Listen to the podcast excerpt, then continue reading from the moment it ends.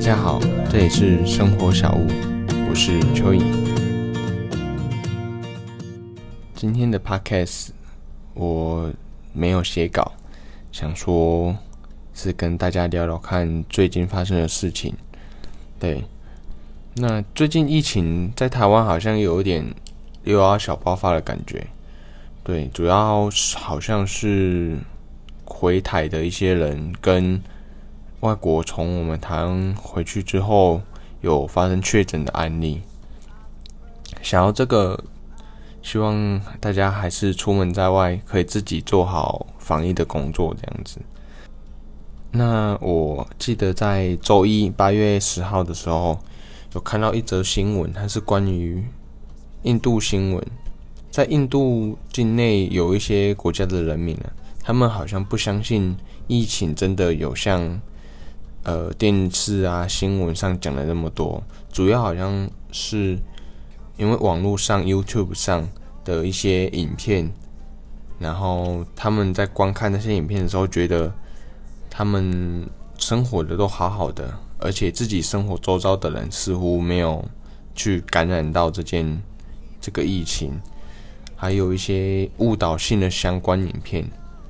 像是他们好像有流传一个影片，就是关于印度境内的一个算是医疗中心，那里面一个环境全部都是照顾疫疫情的病人啊，还有恢复的地方，但是影片当中那个地方都是没有人的，都是空空的，所以他们觉得他们相信那个影片的真实性。对，虽然官方有出来讲说那个影片有误导性的作用，现实状况并不是这样子的。可是他们还是坚信说，我生活周遭的人都没有影响。为什么？如果疫情真的这么严重，我周遭的人怎么都没有一两个感染到什么之类的，对吧？在这件事情让我想到之前很多资讯大爆炸的时候。我们是怎么去快速判断这个资讯是不是正确的？然后发现，起初我以为只有可能老一辈的，像五六十岁、七八十岁那种阿公阿妈刚弄到手机网络时代，他们都会相信说，哦，网络流传的就是对的，对，但是。之后我去调查了一下，就网络上稍微 Google 一下，发现似乎年轻人，像或者是比较高知识分子的，他们也很容易被误导，甚至更严重。因为以年轻人来讲，我们接收到的新的讯息是比较快、比较早，甚至是很很全面的，所以有时候我们跟比较高知识分子一样，就是会有一种我们掌控全局的感觉，所以我们相信我们自己判断是正确的，就是因为这种自信会让我们很容易进一步的成为那种不实消息的一种散播者，这是一件蛮可怕的事情。像前阵子许多疫情的事情。然后当时不是有报很多新闻吗？其实，在那个时候，我觉得。我本身呐也蛮难去判别有些讯息到底是真的还是假的。虽然他都说哦哪哪哪里哪里显示，然后什么报告显示，但是那些我很难去相信是不是真的就是对的。对，然后在最近我有好好审视一下。我 podcast 一些族群定位啊，跟刚刚说我调查一下，年轻人是比较容易被误导或者什么之类的。在看的时候，刚好意外看到，原来年轻人之间还有所区分。在报道或是在一些文章上面，他们是把年轻人分为两个世代。以现阶段来讲，分别是千禧世代。也就是所谓的 Y 世代，跟另一个新新世代应该是 Z 世代。对，千千禧世代 Y 世代就是一九八零到一九九四，我刚好就是这个年代的末端，所以我算是最尾巴的 Y 世代。那在我之后的就是 Z 世代左右，大概一九九五往后的到目前的，基本上可以称为 Z 世代，对吧？然后哦，它里面有一句话，我觉得蛮喜欢的。Y 世代，我们是看着科技起飞的，也就是在起初，我还有弄过那种箱型的电箱型的电脑，很大很大的那种箱型的电脑。对，但是像 Z 世代，它是一出生就有科技，也就是一出生就是看到哦，已经完善的一个科技的环境，对啊，那在因为这个环境的关系，造成我们两代的年轻人会有一些小差异。像 Y 世代，虽然我们看着科技起飞嘛，所以。某种程度，我们是有经历过一些算是比较复古的时候，所以我们会蛮有，虽然会追求新鲜事物，但是还是会有一种复古的概念，对。然后 Y 世代的人，他又比较注重所谓的生活体验，然后以及自我实现的价值。因为在调查中，好像有发现 Y 世代。他在求职工作上面，他们会愿意愿意找一个哦有潜力、有发展性的公司，可能是薪水可能不高，对，但是他们觉得会有一种自我实现的价值，对。但是 Z 世代的差别，他就是会比较注重所谓的 CP 值，对。所以他们在选择工作的有百分之可能四五十以上的人，都会先选选择哦有高薪水为他们的导向。对，那因为其实某种程度 Y 世代 Z 世代，我觉得是蛮雷同的啦。因为毕竟我们都是嗯算是使用科技的大众嘛。对，所以尤其最近的科技，呃，不对，不好意思，讲错了。尤其最近的影片，或者是网络上的一些抖音啊、YouTube 啊，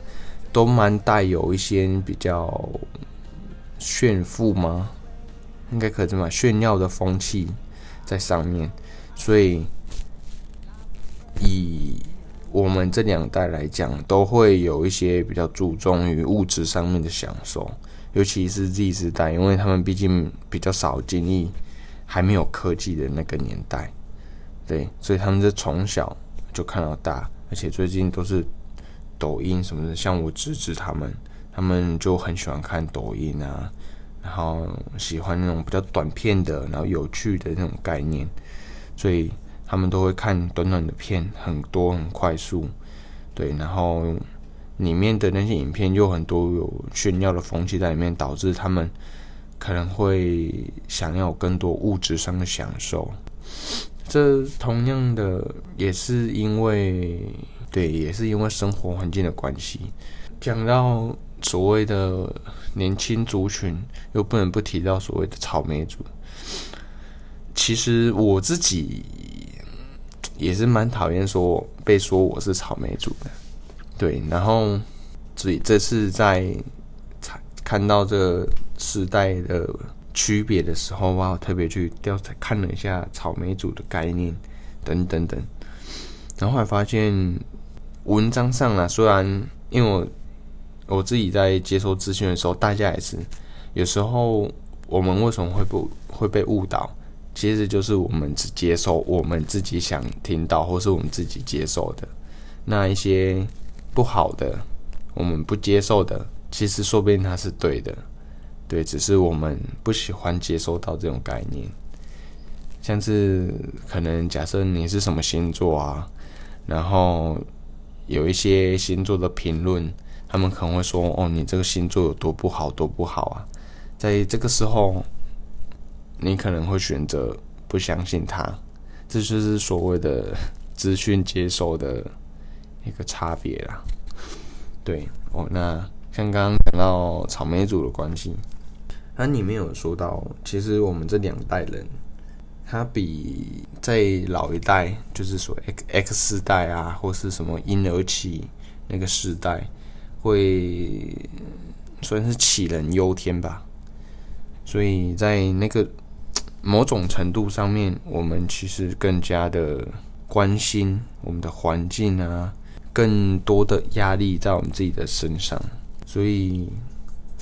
在某种程度，说真的，以我个人，我是蛮，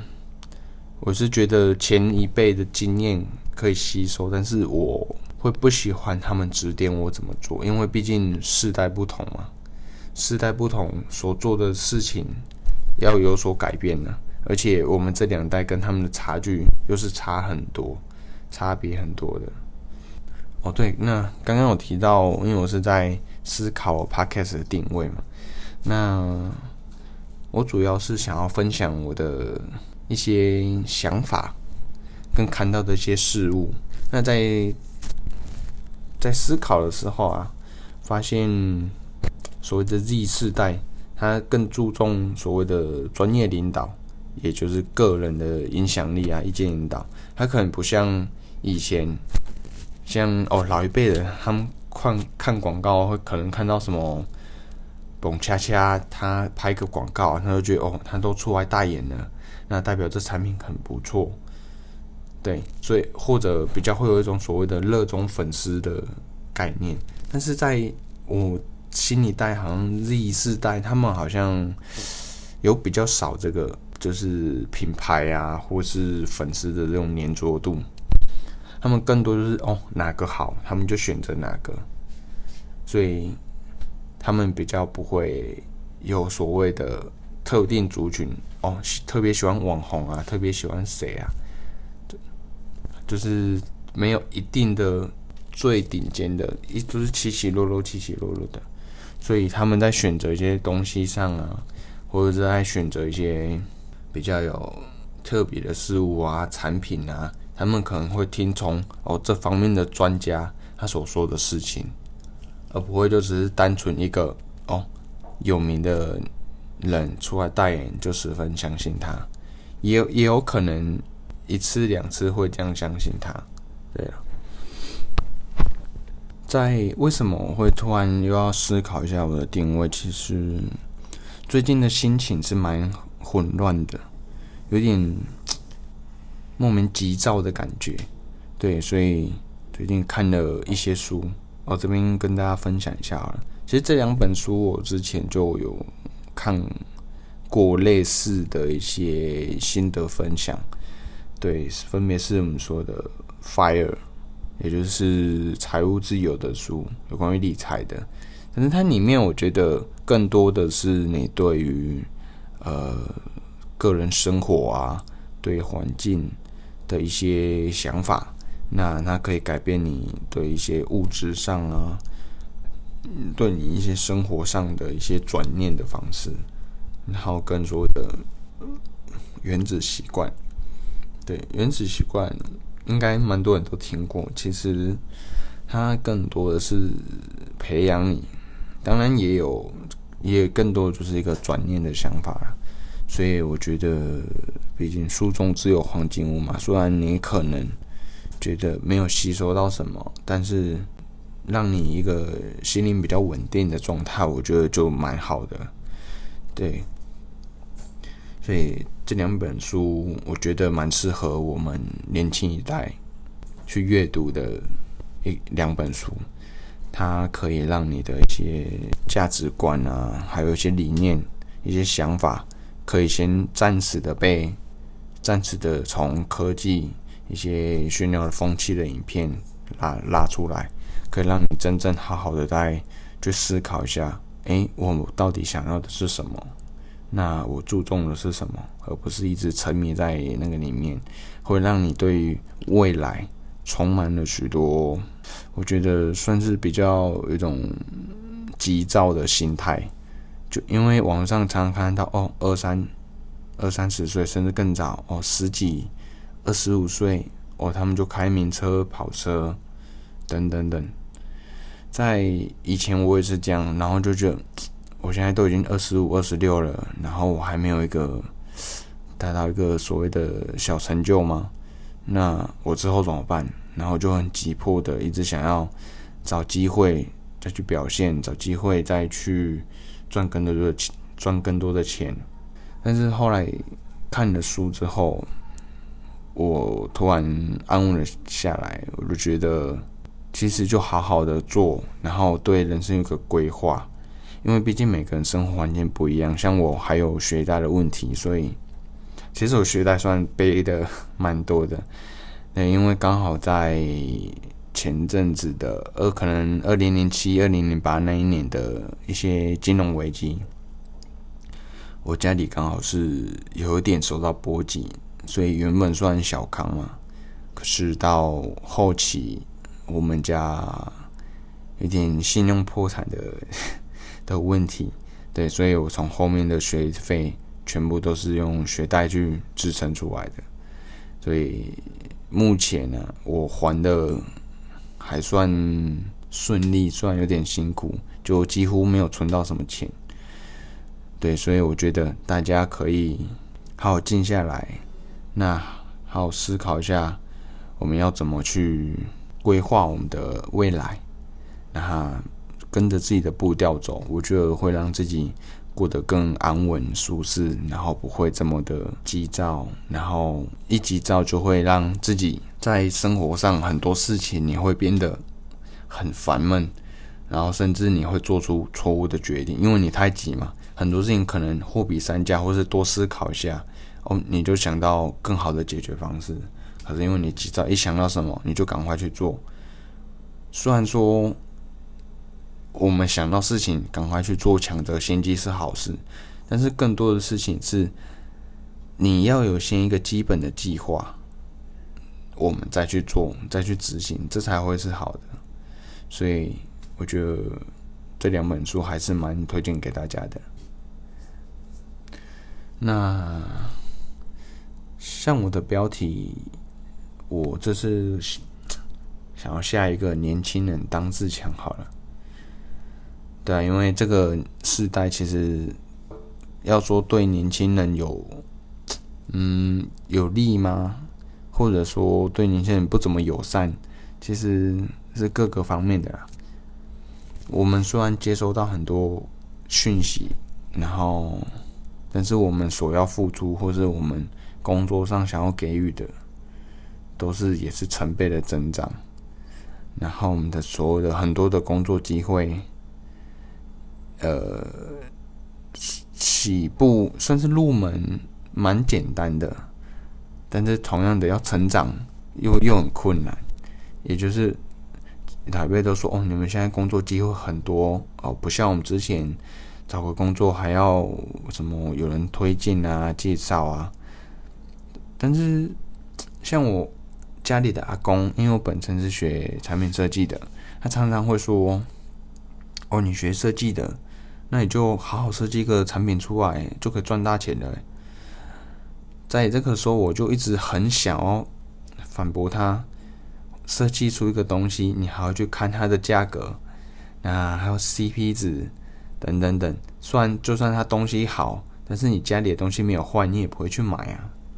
之类的，就是他们把事情想很简单，可能在他们那个时代，哦，开个砂石车，我记得他一天就可以赚五六千，甚至上万的价格。然后，所以有时候我阿妈都说我阿公可能做一个上午，他就不想做了，就回家休息了，他这样就可以过活。但我们现在可能这样吗？就以画图来说，以前的虽然是用手绘画图。那工程图也都是用手去绘制的，可是那个价格它只要用手绘。那现在呢，你除了你除了用电脑绘图之外，哦，你还要知道材料，还要跟厂商洽谈，然后有些甚至你要帮忙拍产品照。所以我们要的会的技能很多没有错，但是我们要用到的技能也同样要变很多。所以某种程度，我觉得我们这一代。这两代年轻人是真的蛮辛苦的，所以我觉得今天好吧，我们目标就定下了“年轻人当自强”这个主题好了。对，那今天的 podcast 是一个，呃，我没有写稿，就是把我看到的几点写下来，那自己去照这几点去做发挥的。对，那希望大家不要太在意我讲话断断续续的，没有一个稳定的，呃，怎么讲？口条不是很好，即兴发挥的能力就还是有待加强的。对，那希望不要大家不要太在意。好，那今天的 podcast 分享就到这里，那我们下次见，拜拜。